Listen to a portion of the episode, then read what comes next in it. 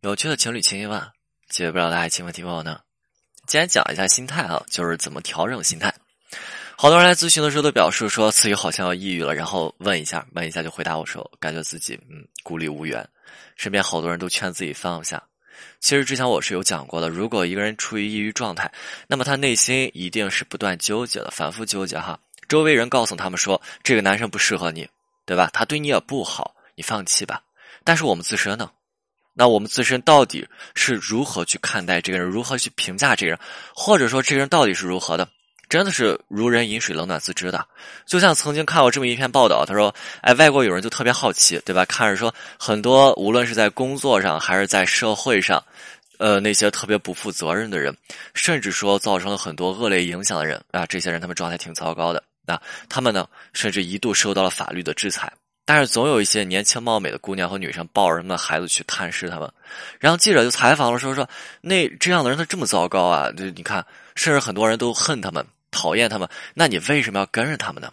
对吧？那不离不弃的都已经成这个样子了。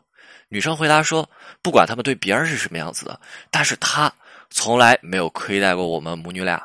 当然，他做的事情我是不认同的，但是他对我真的很好，这些我是铭记于心的。”所以哈，那些进入抑郁状态的人，他们一定是缺乏周围人的支持，他们内心渴望，但是这些渴望和从周围获取的信息完全是冲突的。他们不想放下，但是周围人在跟他们说说你的欲望不要太高。他们不想放下，但是周围人跟他们说说你要学会放下。他们不想放下，但是周围的人不断的劝说，以及对方好像对自己的挽回对象好像总是给自己负反馈，就是在这么一个过程当中，他们的心态崩溃了。爱而不得，让人难受。那更让人难受的就是，在知道自己在这份爱情当中，好像自己确实之前行为有些不太恰当，自己出现了一些问题。那么，好像嗯，有没有机会去弥补呢？对吧？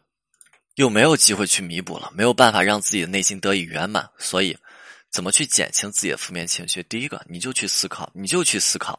你就要想明白，自己在这份情感当中，自己在这个纠结的当下，自己到底想要的是什么？纠结抑郁的人都是自己的思呃，都是自己的思维被别人左右，想做的时候被别人阻拦，所以痛苦难受，不断的去纠结纠结纠结这些东西，对吧？那其次呢？其次是看不到成功的可能性。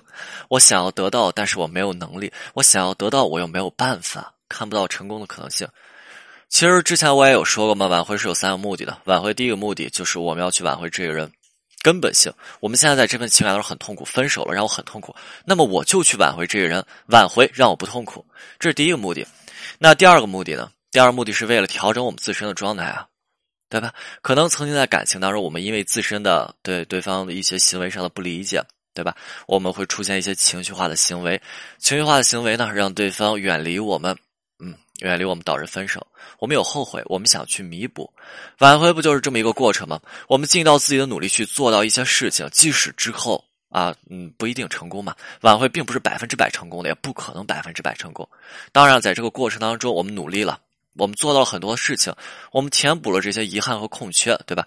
即使事后我们没有成功，但是我们努力过了，我们也不会留下遗憾。这样的过程可以让自己的心态得到一个良好的调整。当然，除此之外啊，呃，我们要一定要学会去面对事实，逃避最让人难受。就像一段感情，你没有画上一个句号，你就觉得说好吧，那就这样子了。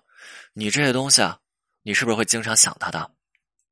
对吧？明知道自己出现了问题还选择回避，那么我们的心底会经常浮现出这些问题，这也会导致我们内心纠结和难受。当我们学会去处理掉这些问题，当我们处理掉这些问题的时候，这些问题也就不会再去不断的摧残我们了。